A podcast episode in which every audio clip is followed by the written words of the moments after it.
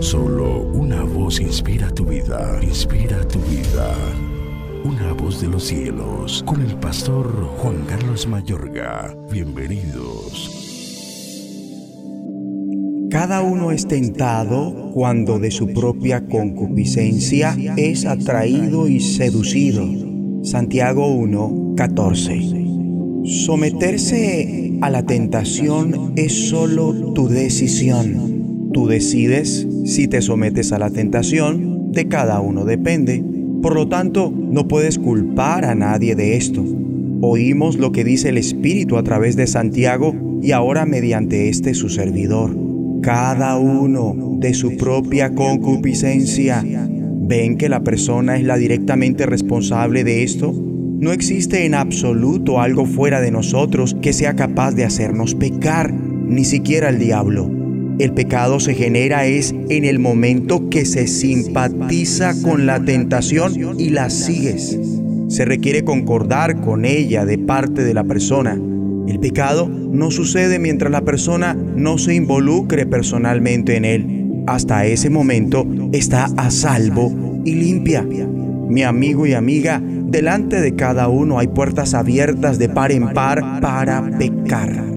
Y solo cuando te enfocas en Jesús de Nazaret y en su justicia, declararás no se debe. Y con arrojo te apartarás del mal. Mientras que aquel que desee saciar sus apetitos propios, sea creyente o no, dirá, Sencillamente no soy capaz de sacarle el cuerpo y entra en el pecado.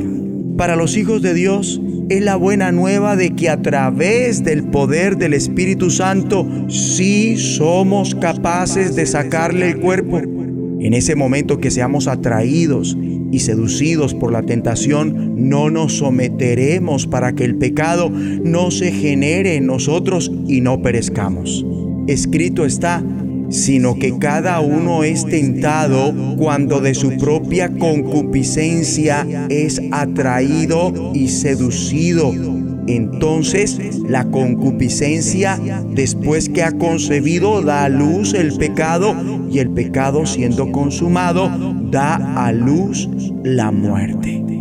Mi amigo y amiga, siempre la tentación es atractiva y adecuada e irresistible para el descuidado la importancia de estar firmes obedeciendo al Señor, tomando de Él poder y fuerza, deleite, para que cuando la máquina del mal tiente, no tenga nuestra atención. Siempre la palabra de Dios y su poder son más poderosas y más convenientes que cualquier otra cosa que se presente por ahí. Mas cuando se determina desacatar a Dios y salir a buscar lo que no se te perdió, prácticamente ya caíste Amable oyente, ejemplo, de cara a la tentación de la lujuria, debes considerar cómo haría yo este grande mal y pecaría contra Dios, de modo que de forma consciente y voluntaria la deseches.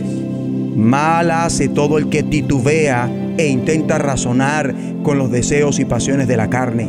Quien tal hace se convierte en presa de la tentación. Tenemos que orar. Es necesario Di después de mí, Dios Padre, con tu ayuda me enfoco en Cristo y su justicia, ciñeme de poder para ser capaz de sacarle el cuerpo al pecado. En el nombre de Jesucristo. Amén. La voz de los cielos, escúchanos, será de bendición para tu vida. bendición para tu vida.